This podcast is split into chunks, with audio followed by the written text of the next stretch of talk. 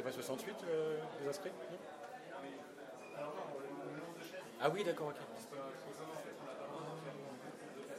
Ah oui, bien sûr. Hop.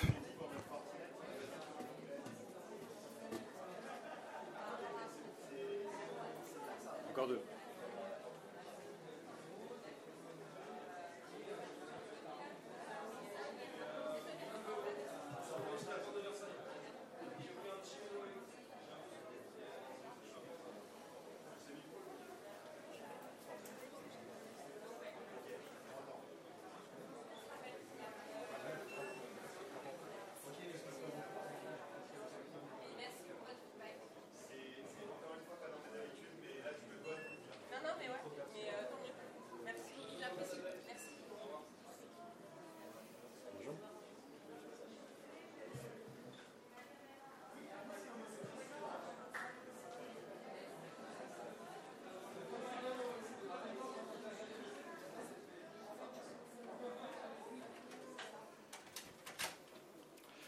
Voilà, les portes du pénitencier se referment.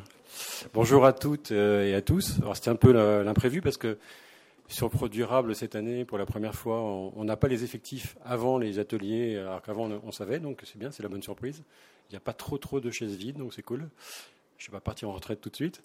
Donc je me présente, je suis Jean-Michel Pasquier, je suis euh, le fondateur et l'animateur de Coeo, qui est une structure de l'économie sociale et solidaire. Et on existe depuis 2009. On accompagne en fait euh, les parties prenantes, hein, les organisations, à mettre en place des dynamiques de mécénat de compétences. Et il se trouve que euh, cet été, on a franchi le cap un peu symbolique euh, des 200 000 heures d'engagement solidaire hein, depuis notre création. Et donc, on voulait bah, restituer un petit peu ce qu'on faisait, ce qu'on ressent un petit peu du terrain. C'est toujours très inté- intéressant de voir comment les choses se mettent en place dans la vraie vie. Euh, parce que le mécénat de compétences qu'on commence à envisager un peu plus euh, aujourd'hui que ce n'était le cas en en 2009. On a encore des images un peu déformées, on- notamment au niveau des PME, PMI. Est-ce que c'est pour moi Est-ce que c'est pas pour moi etc., etc. Donc, euh, c'était intéressant de faire un petit bilan là-dessus. Et, et peut-être pour vous qui êtes euh, en passe de l'installer dans vos organisations, soit côté entreprise auprès des collaborateurs, soit côté association en tant que bénéficiaire, ça peut être intéressant d'échanger à ce sujet et donc euh, de vous faire part un petit peu de, de notre expérientiel de, de créateurs et de, et de euh, pionniers en, en la matière. Donc on a commencé, je le disais, en, en 2009. On, a, euh, on est parti un peu sur un credo euh, à l'époque qui était de mettre de la RSE dans la RH et, des RH dans la RSE, ce qui était un petit peu novateur à l'époque parce que d'abord la RSE ça n'existait pas, donc on employait un autre mot, donc c'était pas vraiment RSE, mais qui était grosso modo de dire, euh, voilà, plutôt que de dire à des collaborateurs de d'économiser des ramettes de papier, de faire attention à la lumière, etc., etc., ce qui est toujours très pertinent et très vertueux peut-être est-il intéressant de leur proposer des choses qui les impliquent, qui les engagent et qui surtout les rendent acteurs euh, de l'engagement euh, sociétal. Et donc on, a découvert, moi c'est un parcours personnel, hein, j'ai découvert le mécénat de compétences un peu par hasard. Et c'est en, grattant un petit peu, en regardant, que je me suis aperçu qu'il n'y avait pas d'acteurs pour le porter, pour le mener et pour le proposer euh, aux acteurs potentiels, qui étaient d'un côté les entreprises et les collaborateurs, et de l'autre les, associations. Et donc on a créé cette structure en 2009 à partir de ce constat, en se disant pourquoi euh, les uns et les autres n'y vont pas, bah parce que euh, c'est très chronophage, parce que ça fait peur, parce que c'est impliquant, parce qu'on ne sait pas trop comment s'y prendre. Et donc il y avait euh, a priori une place pour accompagner les parties prenantes à construire l'ingénierie autour du mécénat de compétences, et puis surtout pour porter la bonne parole auprès des uns et des autres, puisque du côté également associatif, très très peu d'associations savaient ce qu'était le mécénat de compétences. Donc on est parti là-dessus, sur ce credo un peu, euh, RH plus RSE, égal engagement des collaborateurs, et on s'est aperçu finalement que ça faisait écho à pas mal euh, d'items, à pas mal d'enjeux, euh, qui étaient des enjeux réels, encore une fois, dans les organisations, qui étaient, euh, par exemple, la marque employeur, hein, comment j'attire des talents dans mon organisation, qui est de plus en plus euh, prégnante aujourd'hui. On sait qu'aujourd'hui, les générations euh, sont de plus en plus apeuses hein, en termes de- d'emploi, enfin celles qui peuvent se le permettre, bien évidemment, Euh, et puis surtout font de plus en plus attention euh, à ce que fait l'entreprise concrètement en termes d'enjeux sociétaux, en termes d'enjeux environnementaux, etc. Il n'y a qu'à voir les dernières euh, promotions euh, de l'IX, HEC, etc., les derniers, dernières interventions également de l'école d'agronomie, enfin voilà, pour s'apercevoir que les jeunes générations euh, aujourd'hui bah, reprennent un peu le flambeau et se disent bah non, euh, j'ai fait 5 ans d'études, j'ai fait 6 ans d'études, Mais c'est pas forcément pour vendre des yaourts, c'est pas forcément pour vendre du rouge à lèvres, c'est aussi peut-être pour avoir une empreinte un peu plus forte sur le devenir de mes potentiels futurs enfants quand ils veulent en faire. Donc, euh, donc voilà, il y a vraiment une prise, une prise en compte qui est assez, assez importante. Et c'est là-dessus un petit peu qu'aujourd'hui les entreprises doivent aussi, doivent aussi se positionner par rapport, par rapport à tout ça. Après, il y a aussi des enjeux qui touche euh, la mobilité ponctuelle des collaborateurs. Alors c'est quoi une mobilité ponctuelle? C'est par exemple quelqu'un qui est entre deux jobs, entre deux postes dans une entreprise, euh, qui peut éventuellement s'aménager une période un petit peu de réflexion. Et ça, les mécénats de compétences, on va le voir tout à l'heure, euh, s'y prêtent assez bien. Ça peut être une transition professionnelle pure et dure. Ça peut être une façon de valoriser également ses compétences en interne, c'est-à-dire grâce au mécénat de compétences, je deviens plus flexible, je travaille avec des entités qui sont moins structurées, qui sont moins dans des silos, si je veux dire, que dans mon entreprise. Donc j'apprends à être plus réactif, plus, euh, plus euh, souple, je dirais, en termes de, déploiement de mes compétences. Donc ça va forcément valoriser mes compétences professionnelles, mais également ce qu'on appelle aujourd'hui un peu euh, par effet de mode les, soft skills. Donc m'apprendre un petit peu à être plus, plus réactif, je dirais, par rapport à différents enjeux. Et puis la RSE, bien évidemment. Alors la RSE, nous, quand on a démarré, encore une fois, je le disais, en 2009, ça n'existait pas vraiment. Hein. C'était un mot qui n'était pas dans le vocabulaire. Mais en revanche, on commençait à parler euh, euh, de, d'impacts environnementaux, euh, d'impacts un peu plus vertueux en termes de production. Donc ça commençait quand même un petit peu à émerger. Mais il n'y avait pas du tout l'aspect sociétal qui était encore en, en ligne de compte. Mais il y avait ce qu'on appelle aussi la QVT qui commençait aussi à poindre le bout de son nez. Donc la QVT, c'est la qualité de vie au travail comment je peux aménager la qualité de vie de mes collaborateurs au-delà euh, d'un pressing, au-delà euh, d'une garderie, qui sont des choses utiles, mais pas forcément suffisantes pour euh, aménager une atmosphère et un management de, qualité. Et c'est vrai que cette QVT, bah, si on ne reste que sur du gadget, entre guillemets, que sur du service, elle n'ira pas forcément très loin. Donc on s'est dit que le mécénat de compétences, c'était aussi une façon de, construire ces qualités de vie au travail en permettant à des gens, à des collaborateurs volontaires d'aller euh, euh, bah, s'investir sur leur temps de travail auprès d'enjeux sociétaux, soit qu'ils connaissaient déjà parce qu'ils étaient bénévoles, soit qu'ils n'avaient pas eu le temps justement d'investir parce que voilà, euh, être bénévole ça prend du temps, et qu'ils avaient donc l'occasion de pouvoir s'investir grâce à l'entreprise.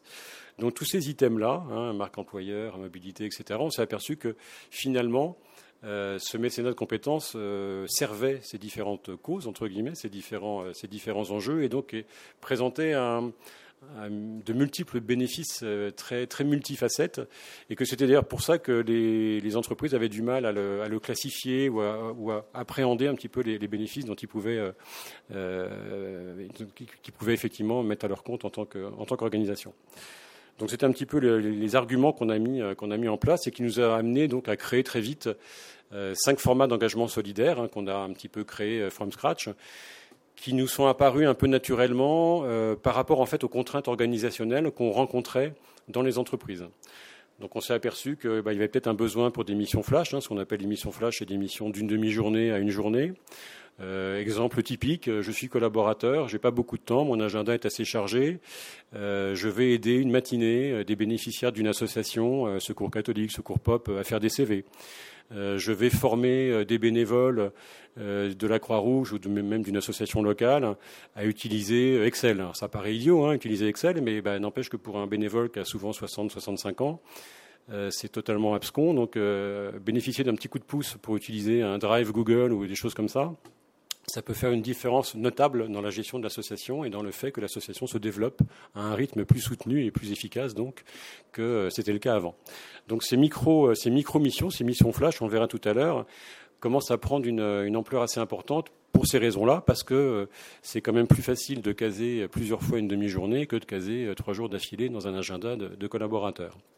Après, il y a la mission projet, qui est un peu la mission fédératrice, si j'ose dire, du mécénat de compétences, c'est-à-dire euh, j'ai un besoin en tant qu'association, euh, je dois refaire mon site web, je dois mettre en place une compte analytique, je dois mettre en place un CRM, etc., etc. Donc, je vais m'adresser à une AD ou à un collaborateur qui va mener ce projet à bien. Donc bien évidemment, ce mode projet, c'est souvent des choses un peu plus ambitieuses que du simple consulting, du simple coaching euh, que j'évoquais tout à l'heure. Donc ça va concerner peut-être des populations de collaborateurs un peu plus disponibles et on verra lesquelles tout à l'heure également pour euh, que vous puissiez faire un peu la, relation entre la typologie de mission et la typologie de collaborateurs. Parce que ça, c'est pas anodin. On s'est aperçu assez vite que les formats de mission correspondaient plus ou moins à tel type de collaborateurs.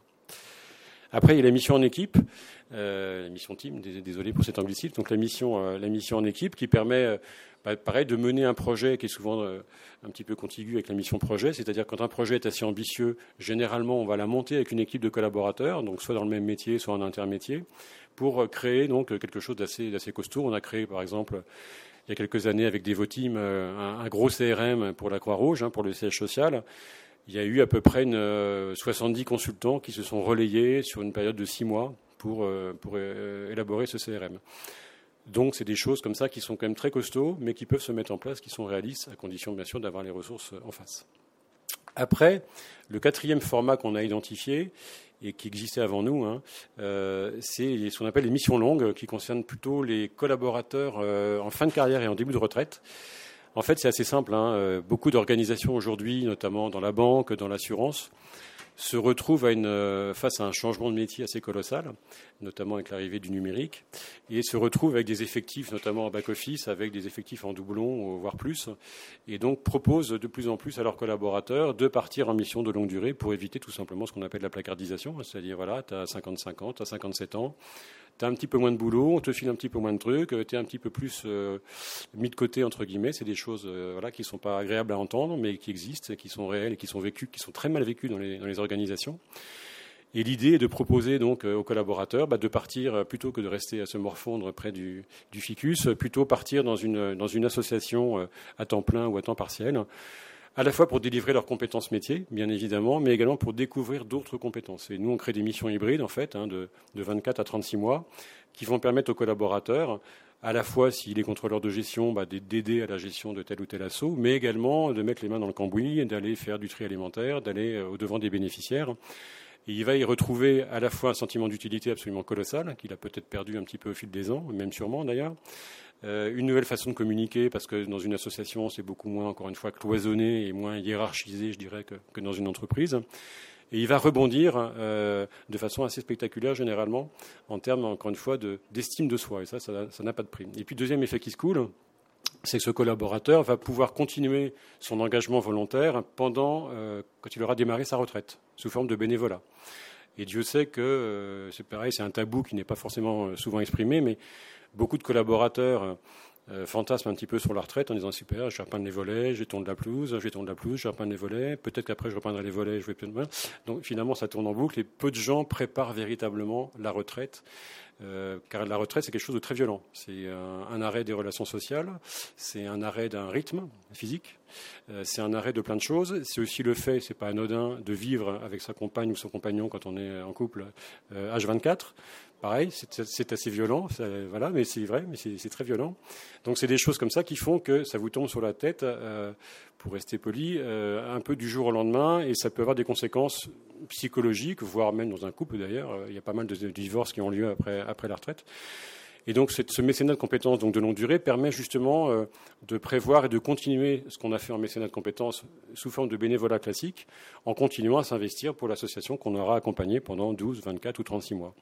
Et ça, c'est pareil, c'est un, petit détail comme ça, mais c'est très important dans les cycles de vie euh, des, des collaborateurs de pouvoir se dire j'anticipe, je commence sur une durée X avec mon entreprise et je sais qu'au bout, je vais pouvoir continuer X années, euh, personne n'oblige personne, mais à continuer pour cet assaut ou une autre association. Donc ça, c'est une vertu assez forte et on, s'aperçoit qu'il y a une montée en puissance assez, assez importante de ce mécénat de compétences de longue durée. On le voit, nous, euh, sur le terrain. Et c'est plutôt une bonne chose. Après le débat, est-ce que c'est bien, est-ce que c'est pas bien?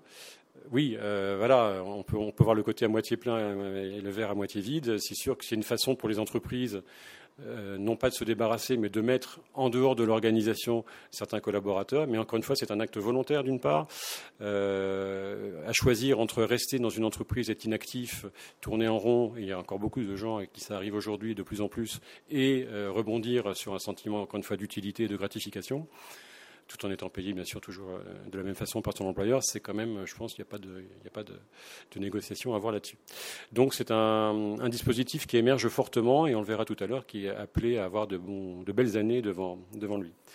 Et puis cinquième format qu'on a également formalisé, alors qui n'est pas vraiment du mécénat de compétences tel qu'on l'entend nous, c'est plutôt de la journée de solidarité où là on va embarquer des collaborateurs, mais c'est très complémentaire avec le mécénat de compétences qui est plutôt de la mission individuelle. Où là on embarque des collaborateurs, on embarque 500, 600, 10, 20, 30 collaborateurs, donc on accompagne des collaborateurs chez euh, Alliance, Blablacar, euh, voilà, pas, mal de grosses entreprises. Au niveau national ou au niveau local, hein, où on va les embarquer euh, sur une journée par, des, par effectif de 10 généralement, 10-15 pour aller repeindre des locaux, pour aller, pareil, aider à faire des CV, pour aller accompagner des jeunes, des apprentis d'Auteuil, enfin faire plein de choses, autant d'activités qu'il y a d'associations possibles. Et ça, ça va permettre deux choses. D'une part, à des collaborateurs qui n'ont pas encore fait de mécénat de compétences, alors qu'un programme existe en interne, bah, d'y aller, parce qu'ils se sont dit, bah voilà, j'ai découvert une asso, je n'osais pas y aller, maintenant je sais ce que c'est et je vais me lancer dans mon mécénat de compétences individuelles. Et puis ça permet aussi à des collaborateurs, je le disais tout à l'heure, qui n'ont jamais fait de bénévolat du tout. C'est-à-dire il y a beaucoup de gens encore en France qui ne font pas de bénévolat, même si on est un pays très fort en bénévolat, puisqu'il y a 13 millions de bénévoles en, France, euh, de se dire, bah voilà, euh, je vais peut-être dédier finalement euh, à la suite de cette journée de solidarité deux heures le samedi dans, dans l'assaut que j'ai visité avec, euh, et que j'ai aidé pendant, euh, pendant 8 heures avec, ou 7 heures avec mon, entreprise, parce qu'elle me parle, parce que ce qu'elle fait est bien, parce que c'est un de l'impact, parce que voilà, j'ai envie de l'aider. Donc ça déclenche pas mal de choses au niveau des, au niveau des collaborateurs. Et pour nous, c'est vraiment deux, deux, formats qui sont assez complémentaires entre le mécénat de compétences, entre guillemets, plutôt individuel, et ces journées de solidarité. Alors, pour venir très vite sur, notre histoire, nous on a démarré à l'époque, euh, en 2008, euh, fin 2008, début 2009, euh, avec SFR, hein, donc boîte de pratiquement 8000 personnes à l'époque. Et la deuxième boîte avec qui on a bossé, c'était une petite boîte qui s'appelait Optimal, une petite start-up, ils étaient deux. Et là, on s'est dit, waouh, on a 8000 d'un côté, de l'autre. Ça veut dire que le potentiel, je dirais, d'entreprises susceptibles de faire un jour ou l'autre du mécénat de compétences, finalement, il ne dépend pas de la taille, il ne dépend pas de, la force, entre guillemets, de la marque. Il, il voilà, ce n'est pas, pas, forcément que le CAC 40. C'est avant tout une décision managériale de se lancer dans le mécénat de compétences. Donc, il n'y a pas de de restrictions, je dirais, euh, d'éligibilité côté entreprise hein, pour faire du mécénat de compétences. On a vécu un désert total entre 2008 et 2012, donc on a fait y laisser notre peau, donc on est heureusement encore, vivant, et puis ça a commencé vraiment à se déclencher à partir de 2012-2013, avec justement la montée en puissance de la RSE, hein, qui, qui a commencé à venir dans les langages, hein, dans le discours et dans la sémantique de l'entreprise. Et là, notre credo, qui était RSE plus RH, RH plus, RH plus RSE, a commencé à trouver son sens et à trouver un écho. Mais je dirais que les quatre premières années, ont été assez, euh, assez costauds, mais bon, c'est comme ça, c'est le, tribut à payer quand on invente, entre guillemets, un, métier. Donc on travaille pour pas mal de boîtes, hein, pour une centaine, un peu plus d'une centaine d'organisations, à la fois du CAC et, des, ETI, des entreprises patrimoniales. Et la bonne nouvelle aussi, c'est qu'on bosse pour des administrations, puisqu'on a commencé à bosser pour Pôle Emploi. Donc euh, il y a un champ aussi d'acteurs potentiels qui commencent à s'élargir et sortir du secteur stricto sensu euh, du, monde du secteur marchand classique. Pour faire un petit focus sur, euh, sur un bilan chiffré, euh, alors cette année, on est, on fiers aussi parce qu'on a rejoint le top 50 des entreprises à impact. Donc, euh, c'est un classement qui, voilà, qui note les entreprises, les 50 entreprises à plus fort impact sociétal. Donc, on, était content d'être dans ces 50-là. On a généré et engagé un peu moins de 20 000 collaborateurs, un peu moins de 6 000 missions. Là aujourd'hui, on est à 210 000 heures d'engagement solidaire et on sert à peu près 1200 associations. On a, on a, nous, un panel de 2000 associations, 2500 associations partout en France.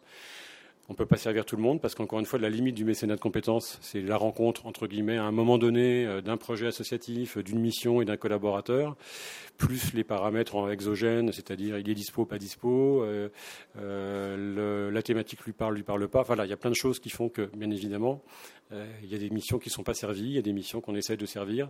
Et c'est aussi pour ça que je vous présenterai tout à l'heure la façon dont on fonctionne pour optimiser la chance de réaliser des missions de façon concrète. Pour venir un peu aux tendances euh, qu'on a notées, qu'on note toujours, hein, qui commencent un peu à s'ancrer, je dirais, dans l'écosystème du, mécénat de compétences. Je regarde quand même l'heure. Hop, voilà. Euh, c'est euh, trois choses. les missions flash que je présentais tout à l'heure. Voilà, c'est vrai que on assiste côté entreprise à des activités ou des secteurs d'activité où les métiers sont quand même assez fortement en tension en règle générale. Et donc, il est assez compliqué de libérer du temps pour du mécénat de compétences, puisqu'encore une fois, le mécénat de compétences, hein, je le rappelle, c'est pendant le temps de travail des collaborateurs. Hein. c'est la grosse différence avec le bénévolat qui est, pendant le temps privé. Donc, c'est vraiment pendant le, temps de travail. Et donc c'est vrai que ces missions flash, bah, elles trouvent un écho assez, favorable parce que, encore une fois, s'aménager une matinée ou une après-midi dans son agenda, c'est bien évidemment beaucoup plus facile que se donner trois jours ou quatre jours d'affilée ou même délayé dans, le mois. Donc il y a une très très forte progression de ces missions-là. Il a fallu évangéliser côté association parce que les assos souvent ont été euh, euh, et c'est pas de leur faute, hein, ont, vu le mécénat de compétences sur Google et quand elle tapait mécénat de compétences, elle tombait sur Orange et donc sur le mécénat de compétences de longue durée. Donc pour elle, mécénat de compétences, c'est quelqu'un qui va être chez moi six mois, un an, deux ans. Ah bon, euh, une demi-journée, c'est possible? Ah ben je ne savais pas. Donc voilà, donc il a fallu aussi euh, dire aux associations, bah non, c'est pas simplement des missions de longue durée. Et, Orange pour ça a fait un beau boulot d'évangélisation, mais comme ils étaient que sur le mécénat de compétences de longue durée, ça a un peu biaisé, je dirais, la perception du mécénat de, de compétences au niveau associatif.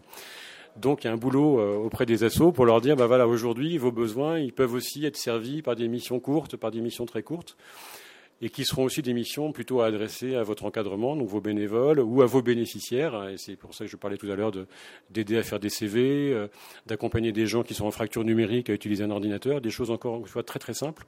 Là, pendant le Covid, on a beaucoup de, de SN, on accompagne beaucoup de SN, des entreprises du digital. On a beaucoup de consultants qui étaient en interco, en intercontrat et qu'on a déployés sur des missions, par exemple en Corse, à distance. En Corse, c'était la panique, parce que d'abord, il y a un, secteur économique qui est assez pauvre en termes de grosses entreprises, hein, c'est surtout du tourisme, restauration, hôtellerie, etc., un peu d'agro, et donc il n'y avait personne pour faire du mécénat de compétences. Donc on est allé euh, en, télédistance euh, faire des missions pour aller aider des bénéficiaires qui étaient en Corse et qui étaient un peu paumés euh, tout seuls, parce qu'ils n'avaient personne pour les aider. Et ça, ça a été génial pour les consultants de se dire, bah voilà, je, je vais dédier une demi-journée, une journée ou deux jours hein, à des bénéficiaires alors qu'ils sont à 1000, 1200 kilomètres avec un impact réel, parce que c'était pour les aider, encore une fois, à faire des CV, à remplir des papiers administratifs, euh, à surfer sur amélie.fr, enfin des choses, encore une fois, qui nous semblent, nous, euh, évidentes quand on, est, euh, voilà, quand on a notre background, entre guillemets, mais qui, pour des gens en fracture sociale et numérique, sont des, montagnes, je dirais, à, franchir. Donc ces missions flash, c'est des choses qui sont vraiment, qui vont vraiment s'installer et, perdurer pour les raisons que j'évoquais tout à l'heure. Il ne faut pas avoir peur de, les proposer aux collaborateurs parce que vous mettrez également dans la poche les fameux N plus 1, c'est-à-dire les managers directs des collaborateurs, qui souvent sont euh, la variable d'ajustement pour dire oui, c'est OK pour euh, cette date ou non, c'est pas OK pour cette date. Donc, euh, chose importante, on y viendra aussi au côté opérationnel tout à l'heure. Après, deuxième tendance forte, donc à l'autre bout du spectre, c'est ce que je présentais il y, a, il y a cinq minutes, ce sont les missions longues, avec des secteurs qui commencent vraiment fortement à émerger. Je le disais, banque, assurance, tous les métiers de service où il y avait un énorme back-office euh, où des gens travaillaient effectivement sur les gestions de contrats et des choses comme ça. Tout s'est numérisé à une vitesse absolument hallucinante et on se retrouve aujourd'hui avec des, euh, tranches d'âge, bien évidemment, qui se retrouvent voilà, en doublon, en triplon, euh, que sais-je, et qui ont besoin de se réinvestir grâce à ce mécénat de compétences de longue durée. Donc, très très forte tendance, si jamais il y a des assauts dans la salle, pour, l'émergence des missions longues, qui paradoxalement n'étaient pas très nombreuses à l'époque d'Orange, quand Orange parlait beaucoup sur mécénat de compétences. il n'y a eu que 3, 3000 à peu près 2500 collaborateurs, ce qui est énorme hein, pour une seule entreprise, mais en termes de besoins nationaux, c'est une goutte d'eau, bien évidemment, par rapport aux besoins euh, du monde associatif. Donc ça émerge, ça bouge, et c'est plutôt une bonne chose. Et puis il y a moins ce tabou euh, que les boîtes pouvaient avoir avant euh, sur voilà, mécénat de compétences égale voie de garage, égale bye-bye, etc. C'est un peu plus clair et les choses sont mises un peu plus sur la table, donc c'est une bonne, une bonne chose. Et puis le troisième format qui, monte bien aussi, et ça on le voit tous les jours, c'est les journées de solidarité. Pourquoi c'est facile euh, à appréhender par une organisation, que ce soit une entreprise ou une administration? Parce que c'est simple. C'est simple et ça se substitue souvent à des formats existants. Euh, exemple classique, euh, tiens, je t'emmène, j'emmène mon équipe commerciale faire un escape game. Ah bah non, à la place, je vais plutôt aller repeindre la péniche du Resto du Cœur sur les bords de Seine parce qu'ils ont besoin que les cabines soient rafraîchies. Et là, on, on retombe dans un trip euh, et dans une, un discours qui va être totalement différent. Autant ce qu'on appelle les team building classiques euh, sont souvent euh, dans une notion de challenge, c'est-à-dire le challenge qu'on vit tous les jours dans l'entreprise.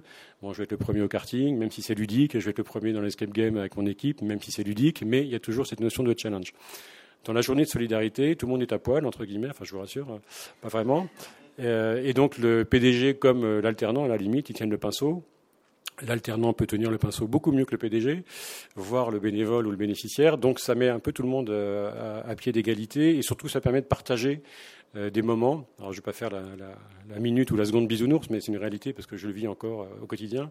la minute pendant laquelle les collaborateurs vont vivre quelque chose comme d'assez fort, parce qu'ils auront vécu de l'intérieur, généralement avec des bénéficiaires ou des bénévoles, la réalité d'une association. Et ça, ça laisse des marques. Ça laisse des marques, ça laisse des traces, ce qu'on appelle nous des petites graines. Et c'est souvent ces petites graines qui vont amener l'entreprise à faire après du mécénat de compétences quand ils ont démarré par les journées de solidarité. Donc on essaie de les harponner avec un petit peu de journée solidaire et après on leur dit mais allez plus loin avec du mécénat de compétences et ils s'aperçoivent que finalement c'est très bien, que c'est très complémentaire l'un par rapport à l'autre.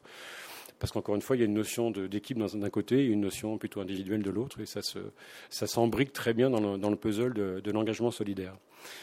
Et puis autre chose, euh, je le disais tout à l'heure, cette, euh, cette, dimension de journée solidaire, ça permet aussi bah, de s'engager en bénévolat, ça permet de découvrir des thématiques qu'on ne connaît pas, de faire tomber des tabous, de faire tomber des images d'épinal, des caricatures sur tel ou tel monde associatif, notamment quand on travaille pour des, des assos qui traitent, qui traitent de tout ce qui est problématique de, gens de la rue, etc. On a toujours des tendances à se dire, bah oui, mais peut-être qu'ils l'ont cherché, peut-être que machin, peut-être que truc. Et puis finalement, euh, voilà, les contacts se créent. Euh, on s'aperçoit que la personne qui était à la rue depuis deux ans, bah, finalement, deux ans avant, elle était comme vous. Donc voilà, il y a des choses comme, qui mettent encore une fois les pendules un petit peu à l'heure et euh, on a tous tendance, c'est vrai, souvent à se faire des images un peu caricaturales des gens qui nous entourent et c'est une bonne chose de les, de les, de les gommer quand on peut le faire. Donc ça, pour résumer et pour arrêter mes digressions philosophiques, euh, les trois tendances, c'est vraiment ça au jour d'aujourd'hui. Le flash, la mission longue et la journée solidaire. Ça veut dire que les missions de durée moyenne sont quand même plus compliquées à pourvoir euh, auprès de collaborateurs, sauf une exception. Euh, qui rejoint un peu, euh, je, vais je, vais un peu anticiper mon truc, mais je vais en parler maintenant. Sauf une exception, euh, les, je parlais de SN tout à l'heure, donc les boîtes du numérique qu'on accompagne, c'est ce qu'on appelle les consultants qui sont en interco, en intermission, qui sont entre deux missions clients. Il y a, on va dire, selon les entreprises, des taux d'intercontrat qui varient entre 2, 3, 4, 5% 10% Ça dépend du métier du consultant, ça dépend du marché, ça dépend de plein de choses. Et nous, notre boulot, bah, c'est d'aller voir ces consultants et de leur dire, voilà, si tu le souhaites, plutôt que de rester en interco euh, à faire une énième formation ou à rester chez toi carrément, ou à risquer de passer à la concurrence, parce que ça arrive aussi, euh, on te propose plutôt de t'investir sur du mécénat de compétences et d'aller aider des associations euh, pour bah, déployer des compétences qui sont souvent des compétences soit de stratégie, soit de numérique, quand c'est des ESN. Et là, pour vous donner un ordre d'idée, sur, sur, 2000, sur 2022, on en est déjà à peu près à 30 000 heures euh, de mécénat de compétences strictement ESN. Donc sur les 200 000 qu'on a fait depuis le début de la création, c'est quand même beaucoup. Donc pour dire que voilà, il y a une appétence très forte de ces consultants en intercontrat pour aller faire de la mission. D'abord parce qu'ils sont jeunes et c'est vrai que ça, ça, leur parle tout de suite. Voilà, ils ont une, une appétence assez naturelle pour le, pour le secteur associatif. Ils ont aussi une appétence pour, euh, pour délivrer, même étant euh, souvent jeunes rentrants, délivrer des compétences euh, auprès, de, auprès de bénévoles ou de bénéficiaires, parce que c'est la première fois de leur vie finalement qu'ils vont pouvoir déjà délivrer des compétences alors qu'ils ont un statut de, de, junior. Et puis pour les plus seniors, c'est une façon de s'ouvrir, à contrario, sur des univers d'activité qui les sortent des grands comptes classiques. Hein. Ils sont souvent en régie pendant six mois, un an, deux ans, auprès de grands comptes. je sais pas, ça peut être SNCF, Renault, que sais-je. Donc c'est souvent des parcours assez normés, assez voilà. Euh, et là, ça les ouvre à des, champs de, possibilités, de, de, mise en place d'expertise qui sont totalement nouveaux, avec euh, encore une fois des, des, référents en face qui ne sont pas du tout les mêmes que ceux qu'ils rencontrent dans le monde de l'entreprise. Et donc, ça va donner un, une bouffée d'air frais vraiment énorme à ces, euh, à ces consultants. Donc, pour revenir à ce que je disais tout à l'heure, les, les missions de moyenne durée, qui sont très difficiles à servir, dans les entreprises, pour la raison évidente qu'une entreprise généralement va donner entre 1 et 4 jours de mécénat de compétences euh, à ses collaborateurs par an, hein, tout, tout, âge confondu. Euh, on peut quand même les servir dans des cas typiques d'intercontrat, donc de consultants entre deux missions clients. Mais encore une fois, ça concerne que les boîtes de consulting, que les boîtes du numérique. Voilà, c'est quand même assez restreint, je dirais, dans le, panel du monde de l'entreprise euh, en France. Autre tendance émergente qu'on a vue, et bien avant le Covid d'ailleurs, c'est la télémission, donc c'est la, mission à distance que permet bien évidemment aujourd'hui euh, amplement la, visio. Ça s'est fortement amplifié bien évidemment en 2020-2021 avec le Covid, enfin surtout 2020. Euh, puisqu'on a très très vite, on s'est très très vite référencé sur la plateforme gouvernementale je veux hein, pour ou .org pardon pour venir justement aider des assos qui étaient en manque de bénévoles. Qu'est-ce qui s'est passé en fait en 2020 bah, C'est que avec le Covid, euh, beaucoup de bénévoles qui ont 60-65 ans, parce que la moyenne d'âge des bénévoles en France c'est 60-65 ans, sont restés chez eux. Donc il y a eu euh, énorme, un énorme trou dans la raquette pour aller continuer à, faire perdurer les activités des, des, assos, notamment dans tout ce qui était aide d'urgence, distribution alimentaire, etc., euh, etc. Et donc on a pu apporter notre petite euh, notre petit euh, au dispositif de volontariat, donc en déployant des collaborateurs hein, qui sont très vite mobilisés pour aller aider ces assos qui étaient en manque de, bénévoles. Donc beaucoup de collaborateurs euh, sont allés, des jeunes, sont allés aider sur le terrain la distribution alimentaire, la distribution de vêtements, etc..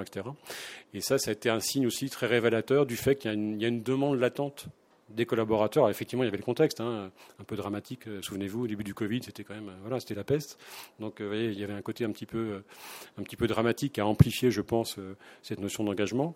Mais il ne reste pas moins que on a vu très vite des mobilisations très fortes se mettre en place. Donc ça, c'était très très positif au niveau de, au niveau de l'engagement. Et puis aussi donc la télémission qui, qui, s'est confortée bien évidemment au-delà de la présence terrain pour mettre en place des missions à distance. Hein. Je parlais tout à l'heure des, consultants qui bossaient pour les bénéficiaires en Corse, mais ça peut être dans le Berry, ça peut être n'importe où. Enfin, il y, a des, zones euh, géographiques où forcément euh, la densité d'entreprise est très faible, et donc euh, forcément, bah, il n'y a pas toujours du monde pour venir aider en mécénat de compétences. Donc, se, faire ça à distance, c'est une chose assez, assez importante. Ce qu'on voit également, nous, en, en émergence, hein, si j'ose dire, autant, on avait beaucoup d'entreprises du secteur du service au début, ce qui est logique. Hein. dans le service, c'est plus facile de se mettre à disposition euh, d'une association que dans la, dans la prod. On voit quand même l'arrivée de, voilà, de, boîtes, de production, de, boîtes qui, produisent, hein, donc, euh, qui ont des usines, des ateliers, etc. Et puis d'administration, puisqu'on commence à bosser là pour Pôle emploi. Donc euh, voilà, ça commence à s'élargir, je dirais, au niveau du spectre avec la réserve que euh, déployer quelqu'un qui est posté, euh, dans, les métiers de la production on appelle ça quelqu'un de posté, qui est en ligne, etc., c'est beaucoup plus compliqué que déployer quelqu'un du marketing. Quelqu'un du marketing qui part une journée, la boîte a peu de chances de s'écrouler. En revanche, si vous cassez une ligne de production, il y a une organisation à prévoir à Mont qui est colossale et qui est souvent un frein énorme euh, au mécénat de compétences. C'est pour ça qu'on fait plutôt dans les boîtes de production des journées de solidarité, où là on sait qu'on va mobiliser une grosse équipe avec le temps, euh, six mois avant, on sait qu'on va pouvoir pallier au remplacement de telle ou telle équipe. Donc voilà, on, essaie de ou se substituer à un séminaire classique. Donc on, arrive plus facilement à faire ce genre de choses. Mais du mécénat de compétences stricto sensu, au-delà du fait que les métiers, les cœurs de métier euh, de quelqu'un en prod, quelqu'un qui bosse chez Saint-Michel Bonne Maman sur une ligne euh, de packaging, on a très peu de chances de trouver une association qui fait des biscuits. Donc forcément, ce ne sera pas ses compétences intrinsèques professionnelles. Donc il faut trouver d'autres choses, des compétences plus personnelles au-delà du fait qu'au niveau organisation, c'est compliqué. Donc il y a quand même des limites, entre guillemets, organisationnelles à ce mécénat de compétences dans certains secteurs d'activité qui, fait que voilà, tout n'est pas, pas réalisable. Et puis les administrations, là, l'État est en train de voir justement pour changer le statut de, de, beaucoup de fonctionnaires pour euh, les autoriser à faire du mécénat de compétences, ce qui n'est pas forcément le cas au jour d'aujourd'hui. Donc la tendance, est plutôt globalement bonne. Il va y avoir de plus en plus d'acteurs, je dirais, euh, et de collaborateurs euh, actifs qui seront en capacité de, faire du mécénat de compétences, et c'est plutôt une bonne chose. On avait fait une petite étude et on continue à en faire avec l'INGEP, hein, qui est euh, un organisme d'études qui dépend du ministère des Solidarités, de la Jeunesse et des Sports et, du CNRS. Et on avait interrogé des collaborateurs, des assos, des entreprises, et il en est ressorti pas mal de choses intéressantes. On a, ressorti trois, trois trucs qui étaient un peu les freins, euh, parce qu'on parlait de freins un petit peu dans la présentation de, notre atelier d'aujourd'hui. Euh, il y a encore une grosse carence d'information. C'est-à-dire que nous, on est un peu sidérés. Euh, on a démarré en 2009 où c'était un désert. Bah, même en 2022, on a, encore en face de nous des DRH ou des responsables d'entreprise qui n'avaient jamais entendu parler de mécénat de compétences. Donc il y a encore un boulot d'information, d'évangélisation à faire. Donc nous et d'autres, avec nos petits bras, c'est compliqué, mais c'est vrai que l'État euh, ou les pouvoirs publics euh, ont, peut-être un, rôle à jouer là-dessus, et c'est pour ça qu'on essaie de pousser aussi euh, les pouvoirs publics, on verra à la fin, à, systématiser le mécénat de compétences, ou en tout cas à autoriser un collaborateur à prendre quelques journées par an de façon un peu automatique et législative. Ce qu'on a eu comme remarque aussi, c'est qu'il y avait souvent des bagarres un petit peu internes, enfin notamment dans les grosses boîtes, hein, entre la DRH et la RSE pour euh, s'accaparer le mécénat de compétences. Ah bah non, c'est nous parce que compétences, c'est RH. Ah bah non, c'est nous RSE parce que RSE est un jeu sociétaux. Alors qu'en fait, voilà, nous, encore une fois, notre credo, c'est de mettre les deux ensemble et que c'est par définition, ça touche les deux, par, essence. Donc euh, voilà, il y a aussi ça à, à, mettre en place dans les cultures internes des entreprises, d'arrêter de se casser la se casser la tête autour des précarés des uns et des autres. Aujourd'hui, les enjeux sont suffisamment graves et importants pour que tout le monde se parle et que tout le monde puisse bosser de concert. Ce qui fait que nous, on demande systématiquement quand on démarre à bosser, quand on démarre, pardon, une collaboration avec une entreprise, de travailler avec un comité de pilotage qui soit constitué de la DRH et de la RSE quand elle existe. Voilà, pour qu'on ait justement les deux et qu'il n'y ait pas un porte-à-faux, je dirais, euh, à ce niveau-là. Et puis euh, le troisième, euh, le troisième enjeu qui ressort assez fortement, mais ça qui est un peu systématique, et à mon avis c'est pas fini, c'est que les managers, ce qu'on appelle les N plus 1, ont tendance à freiner un peu des deux pieds ce qui est tout à fait légitime. Hein. Quand on dit à un manager, bah, peut-être qu'un jour par an, deux jours par an, euh, tes équipes ou tes collaborateurs vont partir en mécénat de compétences, déjà qu'il n'a pas le temps de gérer 70% euh, de ce qu'on lui demande de gérer, donc il se dit, bah non, euh, mais non, peut-être pas. Donc voilà, il faut séduire, il faut expliquer aussi au manager que le collaborateur va revenir un peu plus motivé, va revenir peut-être avec une autre vision, avec des capacités aussi professionnelles qui seront peut-être un petit peu plus larges, avec une confiance en soi qui sera un petit peu renforcée. Donc c'est plein de choses comme ça qui sont de l'ordre de la sensibilisation et de l'information euh, qu'on mène. Nous, quand on met en place un programme de mécénat de compétences, on, intervient très en amont justement pour aller euh, parler aux managers, au N plus 1, pour, pour qu'ils nous posent des questions, euh, voilà, qu'on mette les choses sur la table et pour que les choses soient le plus claires et le plus transparent possible. On a même eu, il y a 6-7 ans, un syndicat en face de nous qui, pour qui le mécénat de compétences était un chômage, un chômage partiel déguisé ce qui, à la limite, est légitime aussi en termes de perception. Et donc, on est allé, euh, à la demande de la direction, aller voir le syndicat. On est venu avec une association et il se trouvait, comme c'était en région, que le responsable de l'association, c'était le cousin germain du syndicaliste. Donc, ça, a été assez simple. Mais au-delà de ça, au-delà de l'anecdote, ça prouve que si on ne se parle pas au début et qu'on ne met pas les choses sur la table, euh, le mécénat de compétences restera un peu le fait du prince, c'est-à-dire le fait de la direction générale qui met ça en place. Il faut absolument que les parties prenantes, bien en amont et bien avant un lancement de mécénat de compétences, soient les acteurs du truc et puissent encore une fois poser des questions qui fâchent. de toute façon, il n'y a, rien à cacher. Dans cette, euh, étude de l'INGEB, d'ailleurs, il y avait des choses assez intéressantes, euh, notamment sur l'effet du rapport à soi. Euh, je le disais tout à l'heure, hein, c'est une reconquête de l'estime de soi, de la reconnaissance. On l'avait pas mal là dans les, missions de longue durée qui concernent les fins de carrière, début de retraite. Euh, un rééquilibrage un petit peu des temps de travail. Alors ça, ça dépend bien évidemment du temps qu'on alloue euh, au mécénat de compétences. Euh, transformation aussi des stéréotypes, je disais, un peu les images d'épinal qu'on peut se faire euh, du monde associatif, euh, c'est-à-dire précarité, machin, etc. Ah, ils ont besoin de nous, ils tendent la main, bah oui, mais voilà, ils tendent la main peut-être à un moment donné de leur vie, mais pas le lendemain parce que vous les aurez aidés. Voilà, donc il y a pas mal de choses comme ça qui sont, qui sont importantes dans les rapports à soi et dans les, dans les rapports aux autres, et puis le fait aussi de diversifier ses relations sociales, c'est pas, c'est pas négligeable.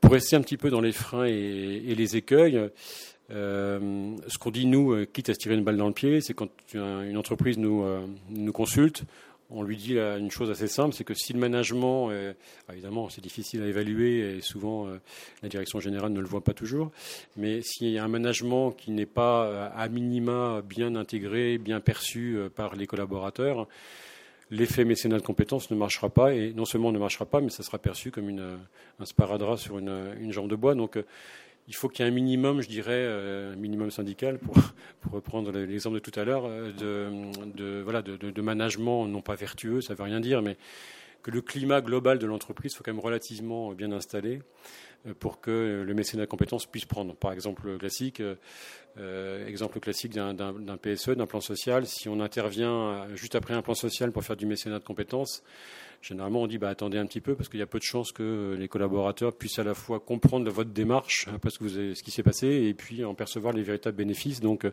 vous allez tuer euh, les bénéfices du mécénat de compétences avant même qu'il soit lancé. Donc il y a des choses comme ça qu'il faut euh, bien évidemment intégrer par rapport à la propre vie de l'entreprise, de l'organisation et par rapport au fait de se lancer là-dessus ce que je disais à deux secondes, se lancer sans concertation ni échange. Donc ça, c'est effectivement pas jouable. Il faut vraiment mettre tout le monde dans la barque, faire des réunions d'information. Alors je sais bien la réunionite euh, n'est pas forcément une vertu en soi, mais en tout cas dans ce cadre-là, il faut ne pas hésiter à sensibiliser. Généralement, nous on intervient systématiquement en tant que partie tiers, ce qui conforte aussi le discours, euh, pour euh, aller expliquer en quoi ça consiste, qu'est-ce que ça crée, qu'est-ce que ça peut générer comme impact sociétaux. Et, généralement, les parties prenantes sont sensibles à ça, à moins d'être d'être psychopathe. Euh, et puis, euh, dans ceux qui mettent en place du mécénat de compétences également, c'est euh, faire attention, et c'est souvent le cas dans les entreprises, notamment quand la DIRCOM met son nez dedans, c'est d'aller choisir des associations qui soient proches du cœur de métier de l'entreprise. Par exemple, je donne un exemple idiot, mais une boîte qui ferait des défibrillateurs, qui irait bosser uniquement avec un mécénat chirurgie cardiaque, etc. D'abord, c'est cousu de fil blanc, euh, et puis les collaborateurs. Ce qu'on dit aux entreprises, c'est qu'il y a autant d'associations de thématiques que vous avez de collaborateurs. C'est pas parce que quelqu'un bosse chez vous euh, sur des défibrillateurs qu'il est intéressé par la thématique cardiaque. Il peut s'intéresser par le patrimoine, par les moulins à vent, à restaurer, etc..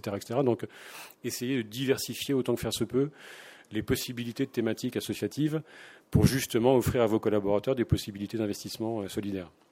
Donc ça, c'est important, de ne pas essayer d'être trop corporate par rapport à ce mécénat de compétences.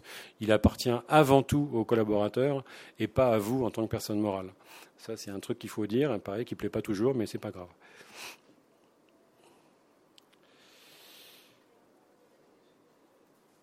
Le mécénat de compétences, il faut l'installer dans la durée. Ça, c'est vraiment euh, on a mis l'ADN, pourtant c'est un mot que je ne supporte pas, mais bon voilà. Mais c'est pourtant ça. Il faut l'installer dans la durée euh, au niveau de l'entreprise. C'est-à-dire qu'il ne s'agit pas de dire, bah tiens, on va faire du mécénat de compétences pendant un an ou deux, puis après on fera peut-être autre chose. Non, euh, si vous faites du mécénat de compétences en tant qu'organisation, c'est pour une durée euh, minimum. je dirais sans, limite particulière. Donc il faut vraiment l'intégrer au maximum. Harmoniser une démarche RH RSE, ça on l'a vu tout à l'heure bien évidemment. Impliquer l'N plus 1, on l'a vu également. Donc ça c'est vraiment les trois, les trois trucs, euh, euh, je dirais les plus importants finalement, les plus structurants pour qu'un mécénat de compétences puisse réussir, en tout cas dans la partie amont, euh, c'est-à-dire bien mettre les choses sur la table en se disant voilà, si on, si on va dans le mécénat de compétences, il faut qu'on respecte ça, ça, ça et ça. Je vais accélérer un peu parce que je suis un peu à la bourre. Euh, pour les missions de fin de carrière, je fais un petit topo là-dessus aussi. Euh, très souvent, et c'est vrai aussi du côté association, euh, les associations nous prennent un peu pour des agences d'intérim en disant voilà, euh, j'ai besoin d'une secrétaire administrative pendant deux ans ou j'ai besoin euh, d'un logisticien. Alors dites pas, pas, pas, non, pas du tout. On n'est pas agence d'intérim. Les collaborateurs qui s'engagent en mécénat de compétences de longue durée, ils cherchent à faire autre chose que ce, qu'ils ont fait pendant 10 ou 15 ans avant dans l'organisation. Donc certes, ils vont pouvoir délayer, déployer leurs compétences au niveau de l'assaut, mais nous, on s'attache à créer des missions hybrides où euh, il va effectivement, en tant que contrôleur de gestion, aider l'association sur sa comptabilité, mais il va également mettre les mains, euh, les mains dans le cambouis, je le disais, pour aider l'association, pour être en contact des bénéficiaires, pour euh, vraiment découvrir en fait une activité qui n'a pas forcément connue avant. Donc ça, c'est important, si vous vous lancez aussi dans du mécénat de compétences de longue durée, de bien proposer des missions qui soient aussi des missions un peu découvertes pour les collaborateurs, et pas des copier-coller de ce qu'ils ont fait avant pendant 10 ou 15 ans. Et puis, quand vous mettez en place du mécénat de compétences dans une organisation, tant que faire se peut, c'est aussi bien de le proposer à l'ensemble des collaborateurs pour ne pas créer une discrimination, je dirais, euh, sectorielle ou typologique. Exemple classique, quand on adresse, nous, du mécénat de compétences aux fameux intercontrats que je, je citais tout à l'heure, c'est du non-limite au niveau timing, puisque ça, va se coller à leur durée de disponibilité. En revanche, en parallèle, pour toutes les fonctions support, on donne un jour ou deux jours par an par collaborateur, pour que chaque collaborateur d'une ESN, par exemple, puisse faire du mécénat de compétences. Et que ce ne soit pas simplement les intercos qui soient servis en mécénat de compétences. Donc ça, c'est important dans tous les cas de figure que tout le monde puisse avoir son mécénat de compétences, aménagé certes par rapport à ses euh, conditions organisationnelles et son, sa maturité professionnelle, mais euh, qui puisse s'engager s'il le souhaite. Point vital, euh, le mécénat de compétences, pour que ça marche, il faut le faire vivre, il faut, l'animer. Comment on l'anime, nous, chez Coeo bah, Très simple, avec des petits, moments qu'on appelle les pitch assos, où un collaborateur, où une, association vient présenter son assaut à des collaborateurs. Euh, à l'heure du déj, hein, ça prend une demi-heure, trois quarts d'heure, ou avec des cafés missions, des collaborateurs viennent présenter leur mission à d'autres collaborateurs. Voilà des petits moments, des petites virgules qu'on peut facilement euh, incorporer dans des réunions commerciales, dans des, choses existantes. Il ne s'agit pas de créer des choses, encore une fois, des usines à gaz, c'est des choses très très simples, mais qui vont permettre de faire une piqûre de rappel. Tiens, n'oublie pas, tu as un programme de mécénat de compétences qui existe, tu peux t'y lancer demain si tu es OK. Et là, le fait de faire témoigner des assos, de faire témoigner des parties prenantes, ça relance la mayonnaise, ça relance la dynamique. Les missions à, construire aussi au niveau hum, des, collaborateurs. Nous, on envoie des questionnaires aux collaborateurs systématiquement hein, pour identifier à la fois leurs compétences pro, mais également leurs compétences perso. Là, on a par exemple un consultant il n'y a pas longtemps qui est, très fort en montage vidéo, un autre qui a, sa licence de drone euh, pour faire des photos aériennes. ça, a l'air idiot, mais il faut une licence pour, euh, pour piloter un drone aérien. Donc, il va faire des photos pour des, associations, d'un bassin d'emploi, etc. Donc, voilà, c'est des choses comme ça si on si on va pas au devant des collaborateurs pour dire qu'est-ce que tu sais faire au-delà de ton métier pur et dur, on ne saura jamais. Donc ça c'est important et ça vaut de l'or aussi pour des associations qui ont des besoins comme ça. Et puis deuxième, euh, troisième euh, point fort chez Coeo, c'est qu'on travaille en, en, pool et en push, c'est-à-dire le pool, on va au quotidien, grâce à nos plateformes numériques, qui sont des sortes de marketplace, euh, mettre en ligne des missions euh, de la part de notre communauté associative, mais on bosse également de plus en plus en push, c'est-à-dire qu'on demande aux collaborateurs d'aller pousser ses compétences auprès d'assaut. Exemple de base, un expert RGPD va dire bah voilà, je suis disponible la semaine prochaine, je suis balèze en RGPD, est-ce que ça t'intéresse, toi association? L'association spontanément va jamais dire j'ai un besoin en RGPD, elle va dire j'ai un besoin en comptage, j'ai un besoin en marketing. Mais le fait qu'une compétence vienne dans son escarcelle, elle va faire ah bah oui tiens RGPD ça fait deux ans qu'on est dessus, on n'a pas, avancé d'un pouce, donc je saisis l'opportunité. Donc on fait un peu le, ciseau hein, entre le push et le pull pour générer comme ça de la, mission. Et ça c'est important et ça revient justement au fait qu'il faut rendre le collaborateur actif, je dirais, de sa propre mission de mécénat de compétences et il peut créer sa mission finalement euh, presque tout seul, avec nos outils bien sûr, quand même. Oula, qu'est-ce que j'ai fait? Alors la prospective, j'arrive à, la fin, c'est un miracle.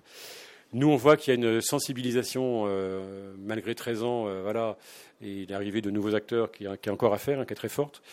Euh, il y a un élargissement à des partenaires aussi qui sont éligibles, qui sont assez peu identifiés. Par exemple, tout ce qui est collectivité locale, dans certains cas, sont éligibles au mécénat de compétences en tant que structure bénéficiaire. On peut faire du mécénat de compétences pour une mairie, pour une commune. Et ça, très peu d'entreprises le savent, mais c'est dans les textes de la loi. Donc ça, ça ouvre aussi des champs partenariaux absolument colossaux. Et puis nous, notre euh, travail et notre cheval de bataille, c'est de faire aussi un peu de lobbying au niveau, de, au niveau des pouvoirs publics. Et donc on, on essaie de pousser depuis sept ans, et on n'a pas fini, de faire rentrer dans le Code du travail un droit au mécénat de compétences c'est-à-dire que chaque collaborateur actif puisse avoir droit à une journée par an de mécénat de compétences et de l'activer, même si son entreprise ne fait pas de mécénat de compétences de façon formelle. Donc ça, c'est un truc qu'on pousse depuis 7 ans. Donc on a dû rencontrer 72 DIRCAB à peu près euh, de 42 ministres différents, mais comme ça a encore changé cet été, donc on va renvoyer les dossiers. Donc voilà, mais voilà, on lâchera pas le bout, et puis, euh, et puis peut-être qu'un jour ça, ça, se mettra en place, et voilà on peut toujours rêver. Donc euh, voilà, ça coûte pas grand-chose. Donc euh, pour finir, nous sommes sur le PE1, si vous voulez qu'on discute euh, à terme. vous pouvez nous contacter via notre email et en tout cas à vos dispositions. La, session questions-réponses, ça va être quoi 22 secondes? Oui, oui. Je ne peux pas pénaliser les suivants. Je suis désolé, j'étais trop long. Alors, si vous avez des questions, je vous